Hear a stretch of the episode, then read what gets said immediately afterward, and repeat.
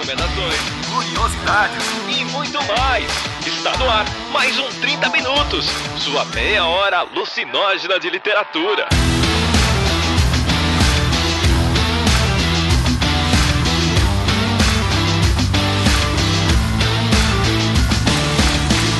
Sou o Vilto Reis, esse é o 30 Minutos e eu estou aqui acompanhado dela que não pode ser censurada, Cecília Garcia Marcon. Poder eu posso, mas a pergunta real é: nós deveremos? Deveria haver censura? Essa é a única pergunta que importa. Porque enquanto houver voz, espaço e gente me ouvindo, eu vou ficar falando. É isso daí. Estamos aqui reunidos para falar sobre Gilead, para falar sobre a revolução cristã barra iraniana que está acontecendo no Brasil. Estamos aqui para falar da volta da censura né, algumas décadas depois do fim do regime militar.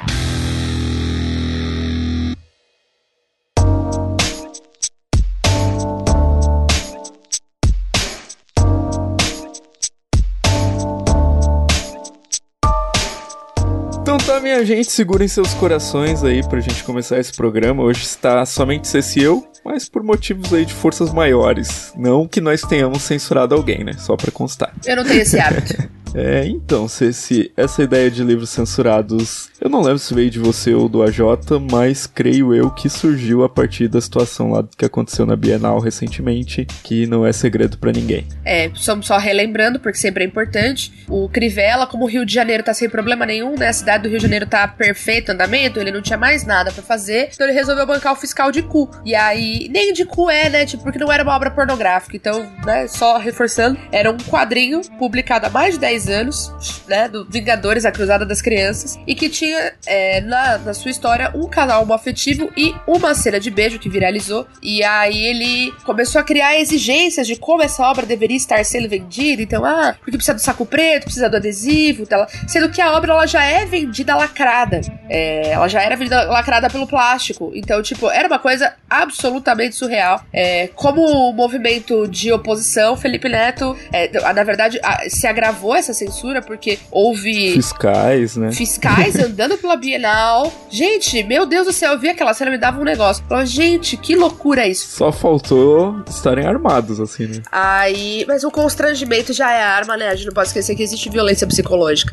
Então, constranger quem tá lá, fazer a galera sair e, e esconder caixas de livro LGBT para não ser visto, isso já é o suficiente. E aí, o Felipe Neto, no movimento de oposição, comprou 14 mil livros para distribuir gratuitamente encapados, né, com plástico preto, um adesivo ironizando o adesivo que o Crivella tinha exigido. E aí, aquilo, né? O, os liberais gostam da liberdade até a hora que eles são dominados por ela. Do tipo, ele pode comprar o livro e fazer o que ele quiser com aquilo, sabe? E aí ele fez a distribuição e houve uma repressão muito forte com relação a isso. Ele quase não conseguiu terminar de distribuir tudo. Então foi um episódio muito triste, né? Foi triste de verdade ver o país passando por isso. É, chegou até o autor da, do quadrinho, né? Que comentou, falou, eu não consigo entender porque, o, o que pode ter de errado no quadrinho que eu criei. Eu não consigo nem espremendo, não consigo achar. E aí tem uma questão que é importante, que é a gente pensar como que a censura pode ou deve existir, porque aí, senão a gente, a gente não pode cair. Sabe o paradoxo da, da tolerância? Do tipo, não se pode tolerar o intolerante em nome da tolerância, não é? é a gente não pode esquecer disso. Então, um livro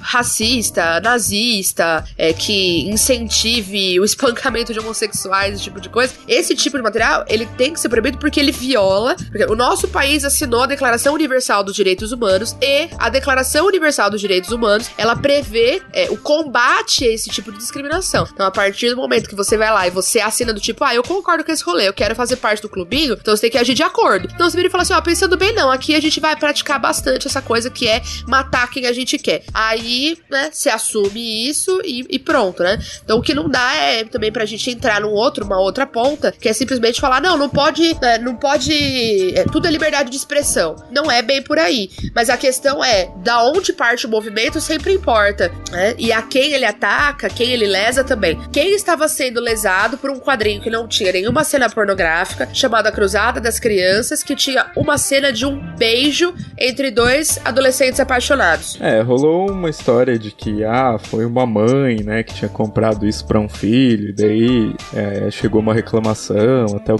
E tal. Mas, cara, tipo, é aquela coisa injustificável.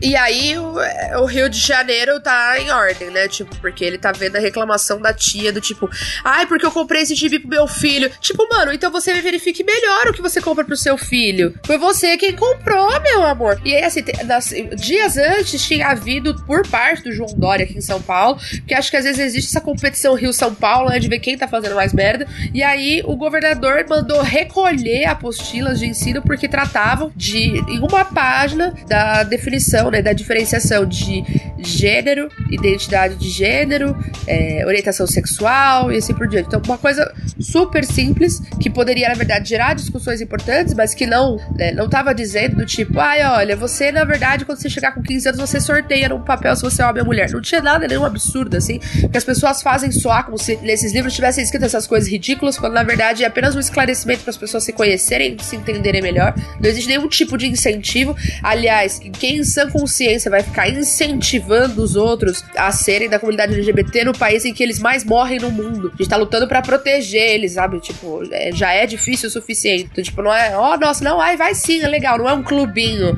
sabe? Não é crossfit que você fica incentivando os outros, entendeu? Aliás, parem, né? Mas é, eu acho que é isso que, é, que falta a compreensão, assim. Então, esse episódio foi bastante triste. Mas ele, aí ele faz a gente pensar que, que não é o único, né? Então, voltando para a história do Brasil, né? então, durante a ditadura, havia um, um órgão responsável por avaliar e proibir ou autorizar músicas, peças, espetáculos, enfim, que era o DIP, né, o Departamento de Imprensa e Propaganda. E o DIP, ele proibiu muita coisa mesmo, assim, né? Muitos escritores foram publicar fora do, do país, porque aqui dentro era inviável, assim, né? É, o próprio Rubem Fonseca teve o Feliz Ano Novo, é, chegou um ano depois que foi lançado, o livro teve a publicação, a, a distribuição proibida por ferir a moral e os bons costumes. E aí então, e, e, aí o livro era retirado mesmo, havia essa insanidade, assim. Então a gente, é, não é a primeira vez que a gente vive isso e infelizmente estamos repetindo algo que a gente já viu que não deu certo, né? Só pra casar com esse assunto, né? Hoje eu tava lá zapeando o Instagram, se é que é possível fazer isso. E aí eu sigo uma página que eu acho muito bacana, vou fazer aqui um merchan que não foi pago, que é História Liberta. E eles têm um podcast também, mas o nome da página é História Liberta. Então, ela é bem ácida, assim, de vez em quando faz umas pegadas fortes daquelas boas que a gente gosta. E hoje eles postaram um trechinho de um livro do Paulo Freire. E aí, tipo, eu até compartilhei no, no meus stories. E onde ele fala, né? Qualquer tipo de discriminação é imoral. Não me venham com justificativa sociológica, histórica, filosófica para explicar essa superioridade de vocês sobre negros, homens, mulheres, patrões, sobre os empregados e etc. E aí, tipo, no, na legenda desse, dessa imagem, tipo, o cara fez um resumão da história do Paulo Freire, sabe? E aí não custa lembrar que ele foi censurado depois de um programa de educação que ele aplicou, né, com fazendeiros, né? Então, tipo, vamos alfabetizar essa galera. Não, não, não, isso aí é coisa de comunista. Essa coisa da galera ler e escrever onde já se viu, né? Tipo assim, cara, informação, é só isso. Tipo assim, é o negócio ali do, do de São Paulo ali, pô, se tinha informação naquela página, por isso, não, vamos tirar isso das pessoas. Quanto menos informação, mais controle. É, vale lembrar que às vezes a gente faz parecer que só a galera que se posicionou muito claramente mais à esquerda que foi perseguida. Mas, por exemplo, o George Orwell, ele foi um crítico duro do stalinismo e um crítico muito duro do totalitarismo como forma de governo de maneira geral, mas em A Revolução dos Bichos, né, tudo, aparece uma crítica muito direta ao stalinismo, né? Ele parte de um outro lugar e mesmo assim, é tanto 1984 quanto a Revolução dos Bichos foram censurados em muitos lugares, em muitos países. Os países que são totalitários, inclusive, porque, né, tipo, ah, a gente não vai falar de totalitarismo aqui porque esse livro fala mal do totalitarismo e a gente aqui é sim totalitarismo. É, acho que é só importante lembrar que aqui a gente citou, citou o Rubens, citou o Paulo Freire, é, mas o George Orwell ele se, ele se coloca num outro lugar do espectro e ele teve suas duas obras principais censuradas, né? Não, é engraçado, né? Tipo, nos Estados Unidos, por ser considerado pró-comunismo. Na Rússia, por ser uma obra anti o regime vigente. tipo, opa, pera um pouquinho. Aí ele fala assim: tá vendo? Não é isso que eu tô dizendo, gente. É tipo isso. Na verdade, tem uma coisa que é isso, né? Tipo, a gente tá ficando igual aos Estados Unidos, porque muitas das, das censuras, quando a gente pesquisa livros que já foram censurados e tal, aconteceram e acontecem nos Estados Unidos. E é muito louco o funcionamento federativo lá, né? Porque o que acontece? Você pode, pode ser que você encontre um livro em Nova York que não esteja numa biblioteca do Texas e esteja numa biblioteca de Washington, mas não esteja numa biblioteca do Alabama. Tem umas, né, umas insanidades assim, tipo, porra, pera, mas pode ler ou não pode esse país, caralho? Não, e tem alguns. É, tem lugar que o livro é censurado, tem lugar que não. Né? É uma particularidade de como eles se organizam, né? Então é uma brisa. Mas, é, mas eu tava pensando, Ceci, é, tava olhando alguns títulos e tal. Eu acho que meio que tem, parece que duas categorias de censura, né? Tem a censura por isso é imoral e a censura por, né, isso é ideológico. Como se a palavra ideológica já justificasse e fosse uma coisa ruim, que não é, né? Então, tipo, eu pelo menos foi isso que eu vi, assim, nos dois tipos de obra. Ah, isso é imoral porque tem referência à homossexualidade, né? Essa era a justificativa. Ou é imoral porque as pessoas usam drogas e isso parece legal no livro. Então, por isso vamos banir. Tipo assim, é sempre essas duas justificativas, sabe? Veja, é, ela, ela tá sempre tentando conservar alguma coisa. Então, não é uma questão tanto de direita e de esquerda, tanto quanto é, é de conservadorismo, né? Então, do tipo, esse moralismo excessivo com relação à sexualidade e à liberdade sexual. Ah, porque. Então aí vem uma coisa que é achar que a literatura ela é um incentivo, uma, que as pessoas leem, e a partir do momento que elas leem, elas começam a fazer. Porra, mas bem que podia. Primeiro que as pessoas não leem tanto assim. Segundo que é, existe um salto da teoria pra prática, da reflexão pra ação. Não é uma coisa tão simples. É, é falacioso pensar do tipo, ah, porque vai ver tal coisa e vai fazer. Ora, não, não é tudo que a gente vê que a gente faz. Né? Mesmo coisas que seriam benéficas pra gente, a gente não coloca dessa forma. Né? Então tem uma, uma coisa falaciosa nesse raciocínio, né? Da mesma forma, ah, não, por exemplo, Fahrenheit 451 do Bradbury já foi censurado. É, e é uma distopia que o governo mandava queimar livro. A ironia que é um livro que fala do governo proibindo de ler livros ser censurado, eu não consigo descrever. Porque isso é o ápice. O, o livro fala assim: ó, oh, o governo é tão totalitário que ele vai proibir a galera de ler. Aí fala: ah, esse livro tá proibido, tá bom? Tipo, mano, caralho, gente. Mas você tá provando o ponto. É proibido proibir, tá? tipo, oh, céu, socorro, né? Tem essa questão da, do, da crítica à forma de governo, né? Então, quando você quer preservar um grupo. Eu estudo muito classe por causa do mestrado, e eu tive que mergulhar muito no, no, no conhecimento sobre é, o que. Sai da ideia de, de dinheiro só como componente de classe social, né? Então, classe social elevada não é só quem tem grana. Não é só o dinheiro que compõe classe, né? E aí, quando você vê, por exemplo, que a classe dominante ela também quer manter isso. Por isso você não pode falar só de dinheiro. Uma, uma elite dominante em um país, ela quer manter, ou em uma nação, ou em uma região, tanto faz, o que ela quer é manter os seus próprios valores e não apenas a sua própria condição financeira. Então, existe uma ideia de manutenção de valores, valores da de manutenção de uma determinada ética e de uma determinada forma de existir. Por isso que quer controlar o jeito que as pessoas agem, se vestem, pensam e assim por diante, né? É, então é isso, né? Tipo, a gente pode pensar em classe dominante como um, um grupo que tá além do grupo que detém o poder econômico. Porque, é claro, você não chega à classe dominante sem deter poder econômico no mundo capitalista. Isso é impossível. Mas a classe dominante, ela também tem a, o, o, lugar de imposição e de forçar mesmo, né? De é, impor e, e, empurrar água abaixo ali os seus valores e os seus princípios para as classes subalternas. Então, sem esse outro elemento, você não compõe a classe corretamente. Você tem um grupo de ricos e só. Vou, vou jogar uma curiosidade aqui, que eu acho que tem a ver um pouco com isso que você falou. Eu vou te, vou te dar só uma chance, Ceci. Vamos ver se você acerta. Teve um indivíduo, uma pessoa, que foi a mais censurada na ditadura. Teve 36 livros publicados na vida, 33 foram censurados na ditadura. Homem ou mulher? Uh, homem? Não, mulher. É? Cassandra Rios. Ah, Cassandra Rios, é. É porque, é porque, na verdade, ela ficou mais. Ela ficou mais famosa por ter sido censurada do que pela qualidade literária. Tipo, como era umas putariazinhas e tal, aí a galera ficava louca.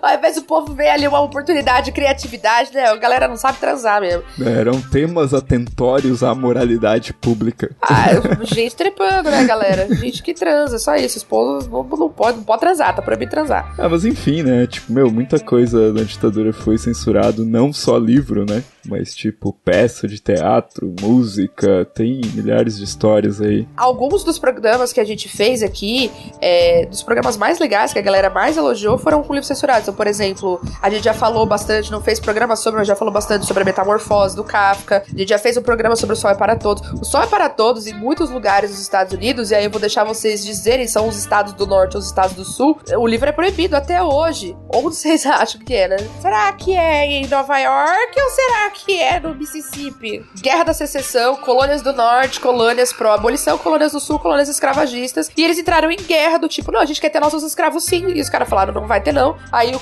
o, o Lincoln, ia falar Clinton, vai vendo. O Lincoln assinou, tipo, tá abolido, gente, tá proibido nos Estados Unidos inteiro, morou? E aí é isso. Só que a mentalidade escravagista continua, né? É isso que as pessoas custam entender. Não é porque você assina o papel é, que liberta do tipo, quebra a relação escravocrata direta, que de fato você libertou as pessoas e deu condições de vida igual, ou mudou a mentalidade, quem achava que aquele ser era inferior. Tipo, não é uma mágica, entendeu? Enfim, é isso. Então, os estados do norte, em sua maioria, se colocaram é, contra a, a escravidão, portanto, tem essa tendência um pouco mais progressista em oposição aos Estados do Sul, que é escravocrata pra caralho mesmo, e plantation, e é, colham algodão, e é isso aí.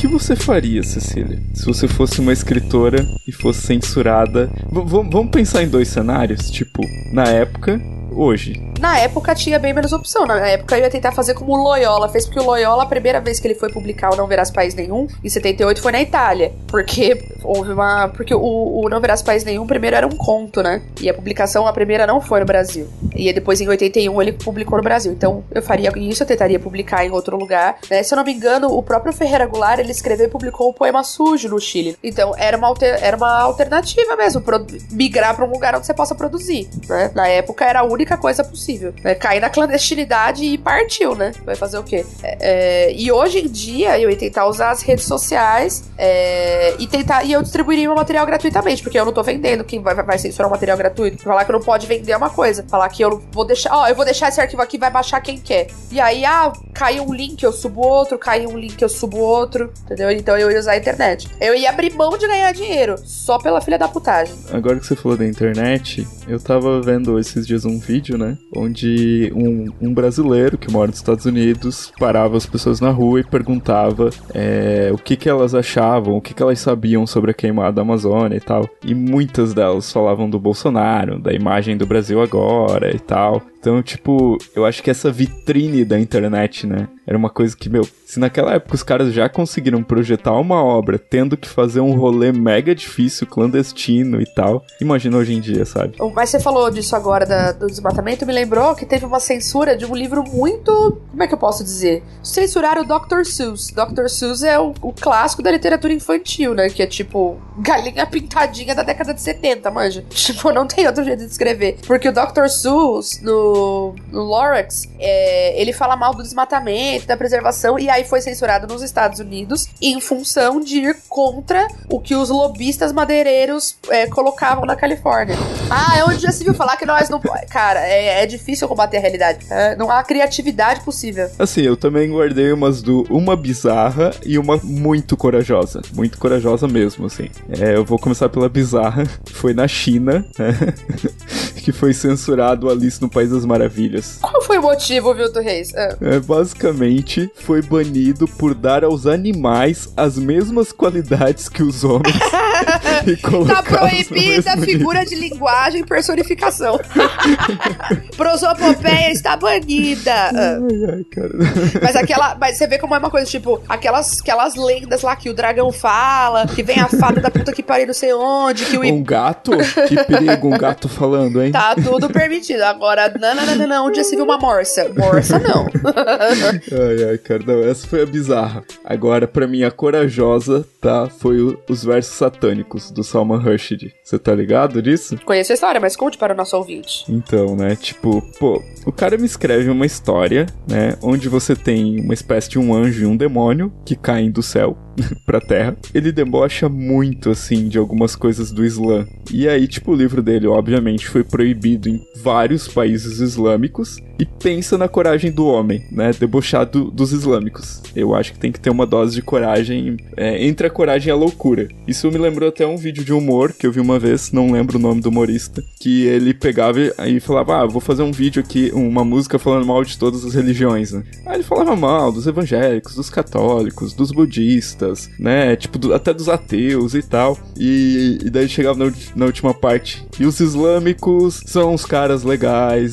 tipo, cara, você tem que ter muita coragem para brincar com eles, sabe? Você tem que ter muita coragem mesmo. E o livro é muito bom, óbvio, né? É um baita escritor, mas eu tremi na base, assim, de pensar nisso. É, porque eu acho que é isso, né? Tem uma galera que, que vê a situação e em nome da da, da fé no que tá fazendo, que é um tipo de fé, isso, né? Do, você acreditar tanto no teu trabalho, na missão que ele tem, você fala assim, bom, então eu vou pro tudo ou nada, porque é isso na prática, né? Acho que hoje há pessoas que, que se colocam em risco e fazem isso, né? Então, por exemplo, o Felipe Neto teve que, enfim, mandar a mãe dele para fora do Brasil, tá vivendo escondido porque tá recebendo um monte de ameaça de morte. Jean Willis precisou sair do país e, e, e agora vai, vai dar uma, lecionar uma cadeira em, em Harvard, né? Sobre discurso de ódio e fake news. É, então existem essas pessoas pessoas que vão até o final. A Manuela Dávila sofre muito com fake news, é um absurdo. As coisas, tipo, chegam até a colocar nela tatuagem falsa, velho. Tipo, fazem montagem e colocam tatuagens nela que ela não tem. Meu, é muito grave, assim, sabe? Tipo, é uma violação do corpo, né? É muito foda, cara, é ridículo. Então tem, tem essas pessoas que vão até, falam, então vamos, é isso que. That's what it takes, sabe? Tipo, se é isso, então vamos. É, e eu admiro muito essa coragem. Talvez essa seja a nova forma de censura, né?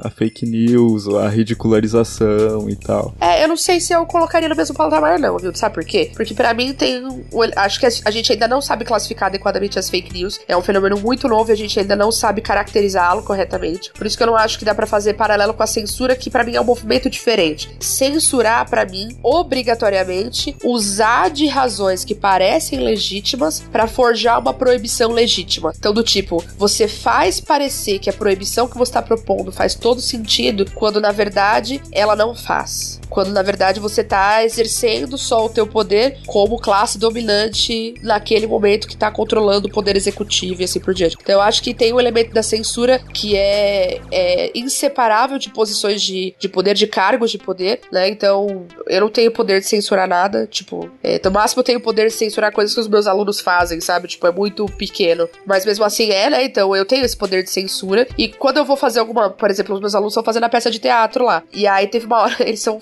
eles são foda. Ele, o professor, porque tem a professora que vai desaparecer, já contei isso pra vocês. Quando vem o professor substituto, o nome do professor substituto é Sérgio. É, e aí, não tem nada a ver com o Sérgio Moro jamais. E aí, tem uma hora que eles queriam colocar uma frase assim, porque o professor entra pra substituir a professora de literatura. E aí alguém ia perguntar, ah, professor, o professor Sérgio, mas o senhor gosta de ler? E aí o professor ia responder, ah, eu gosto muito de ler biografia.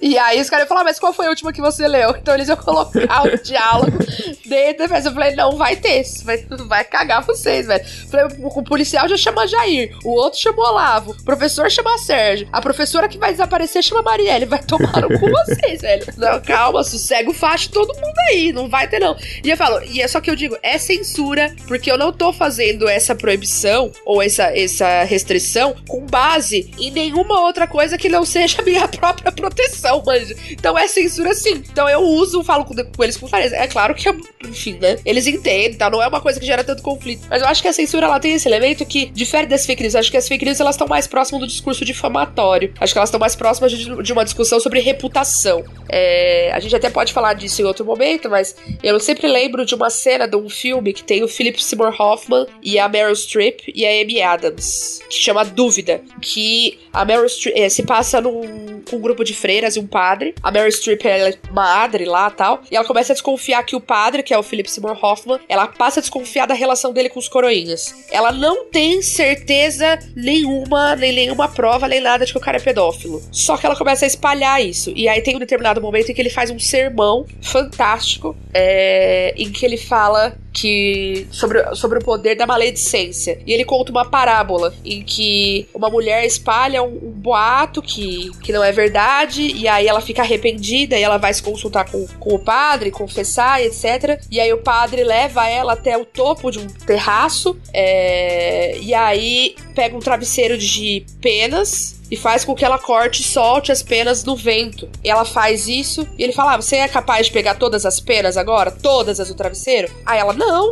Aí ele: Então é assim com a palavra. Uma vez que você falou, por mais que você desmita depois, você não tem como voltar atrás. Você não tem como, você não tem como você conter isso. Para mim, as fake news são um movimento semelhante a esse. Uma vez que você solta, é, você não tem como conter todo o estrago que foi feito. Então, para mim, passa por uma discussão de reputação e não de liberdade. Desculpa a palestra. Não, faz todo sentido. É, talvez ela seria meio que, sei lá, talvez introdutória, né? Um caminho para a censura, talvez. É que eu, eu acho que a censura, ela tem a ver com silenciamento. Para mim, a discussão sobre censura é uma discussão sobre liberdade. O que é liberdade, qual liberdade que a gente quer na nossa sociedade, o que a gente pode permitir para continuar sendo civilizado, o que a gente não pode permitir para continuar sendo civilizado e assim por diante. Para mim, a discussão sobre fake news é uma discussão sobre reputação, sobre reduzir o valor de quem fala, manchar a reputação de quem fala. Para mim, são para mim, na minha visão, como eu disse, eu acho que fake news ainda não tem o esclarecimento, a gente não tem distanciamento nem histórico ainda suficiente para falar sobre que, como esse movimento funciona, que tipo de efeito ele faz, mas a minha hipótese seria que se tratam desses dois tipos de, de movimento.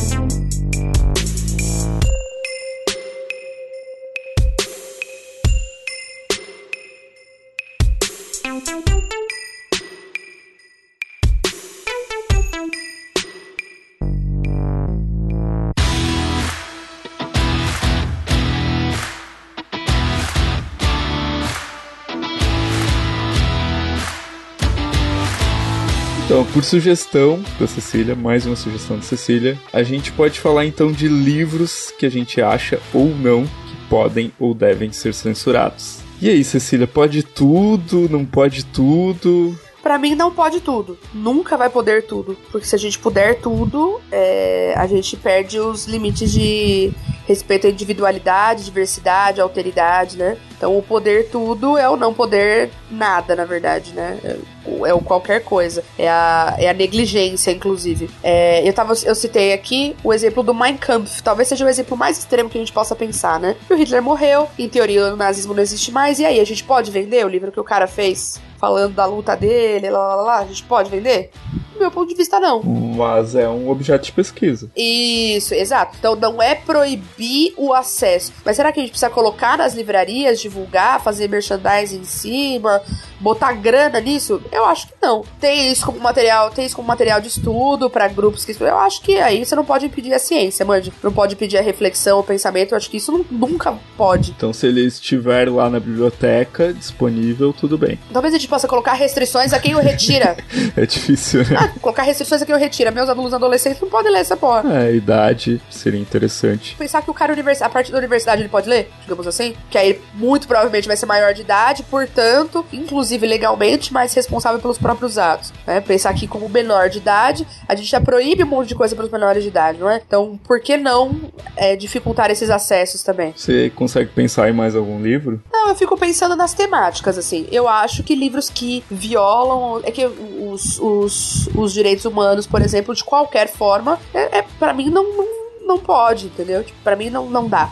Quer ver um outro exemplo? Não é de livro, mas é, é de filme. E eu sempre uso com os meus alunos, no, eu sempre monto aula com eles quando eu vou discutir os limites da liberdade de expressão. Que é uma história do Chile. Como a gente tá no momento em que o nosso presidente conseguiu criar um atrito, inclusive unindo direita, esquerda e centro no Chile. Ele conseguiu realizar essa proeza, né? Xingando a, o pai da, da Bachelet. Ele conseguiu fazer isso, né? Então aí a gente pode citar o Chile. Então o que acontece? O, o Chile, assim como a Argentina, assim como o Brasil, viveu uma ditadura muito sangrenta, né, no, no século passado. Foi até, se eu não me engano, até 1990. A ditadura do Chile foi bem, avançou bem. É, o ditador símbolo foi o, o, Pinochet, violentíssimo, sangrento, um filho da puta de marca maior. E aí, é lógico, né, nenhum regime prejudica 100% das pessoas. Então, não, não ia acontecer isso no caso do Chile, né? Eis que o Chile até hoje sofre com coisas semelhantes a outros países, que é o desaparecimento de pessoas, né, corpos que nunca foram encontrados, é, a, a, discussão sobre é, vai anistiar ou não vai anistiar os caras para eles contarem onde enterrar os corpos. Enfim, essa bosta, né? Eis que num dos aniversários do senhor Augusto Pinochet, um grupo de apoiadores do Pinochet é, foi, foi, fizeram um filme em homenagem ao Pinochet. Primeira coisa. Então foi produzido um filme em homenagem a um ditador sanguinário que matou, desapareceu, torturou, liderou um processo horroroso, pouco civilizatório no país. Segundo ponto, eles foram e fizeram um dia de lançamento. E aí,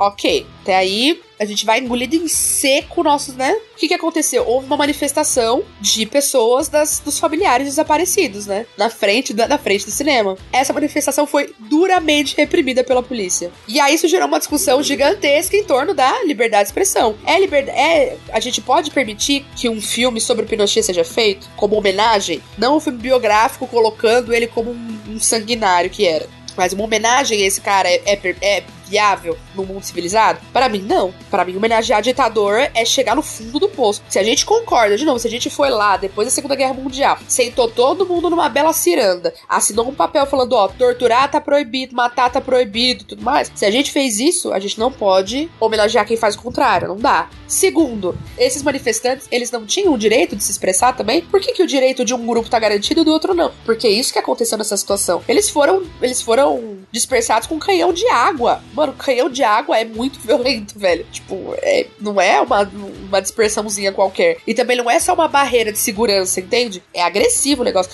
Então, eu, esse tipo de situação me faz, me faz pensar assim: pode censurar isso? Ora, vamos pensar no que diz a nossa Constituição. Nossa Constituição tá aliada com a Declaração Universal dos Direitos Humanos, associada à ONU, então a gente tem que seguir esse pressuposto. A nossa produção artística, por exemplo, tem que caminhar com isso. Claro, dentro disso há um espectro gigantesco ainda de opiniões e pontos de vista. Para você produzir arte com diversidade, você não precisa obrigatoriamente querer pregar a, o extermínio de um grupo, sabe?